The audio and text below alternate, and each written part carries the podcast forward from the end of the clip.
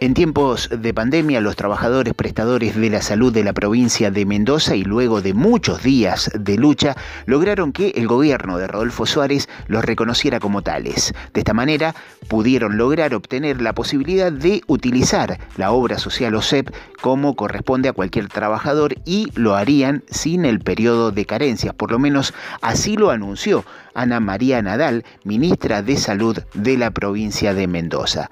Uma Flores nos cuenta qué es esto del periodo de carencias. Bueno, el periodo de carencia es, por ejemplo, como vos te asociaste ahora a la obra social, te afiliaste ahora, bueno, solamente te cubre mm, limpieza de dientes. Y dentro de un mes te empieza a cubrir una caries. Y dentro de seis meses te empieza a cubrir las placas radiográficas y eh, un tratamiento de conducto. Y al año recién te cubre una cirugía. Que si vos te afiliaste la semana pasada y querés acceder a una cirugía porque la necesitas, te dicen no, tiene periodo de carencia. Dentro de un año recién la empieza a cubrir. O sea que las cirugías de más mayor complejidad directamente te aplican periodo de carencia hasta de tres años. O sea, por ejemplo, si vos necesitas una, una quimioterapia y te afiliaste hace dos meses, ahora te dio cáncer, eh, al mes te dio cáncer, te, recién te va a empezar a cubrir dentro de dos años. O sea que te dicen no, tiene que ir a la parte pública.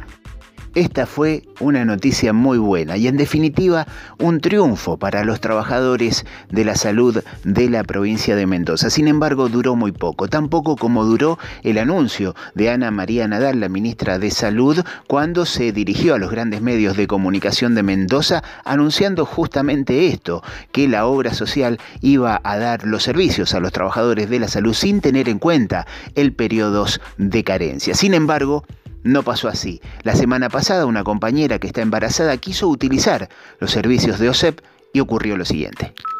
Claro, esta compañera que hizo, como le dieron el carnet la semana pasada, el carnet se lo dan desde los hospitales, ahí se lo entregaron la, la dirección del hospital central, repartió las credenciales, igual que a mí me las repartieron,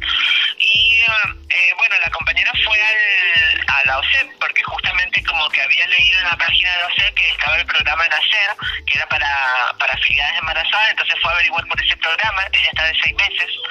y para, eh, porque ella también se ha estado atendiendo por un médico particular que lo, lo paga ella, pero como el médico particular le dijo que recibe OSEP y ella justamente ahora empezó a tener la, afiliación a OSEP, entonces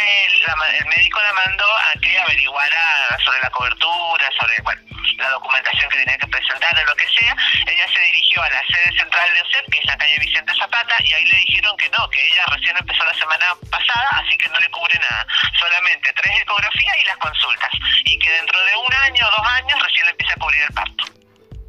Por este motivo y por algunos otros más como el pase a planta permanente de prestadores y contratados, pago de bono nación a prestadores de la salud, pago de sueldos a prestadores que llevan cuatro meses sin cobrar, la obra social sin carencias, trato digno, no a las requisas compulsivas de trabajadores de la salud, basta de criminalización. Por estos motivos es que este martes 30 de junio a partir de las 10 de la mañana en la explanada del Hospital Central con tapabocas y medidas de distanciamiento social están convocando los prestadores de la salud para protestar y decirle al gobierno de la provincia de Mendoza basta de criminalización se quiere trabajar y se quiere obtener sueldos y condiciones dignas para todos los trabajadores.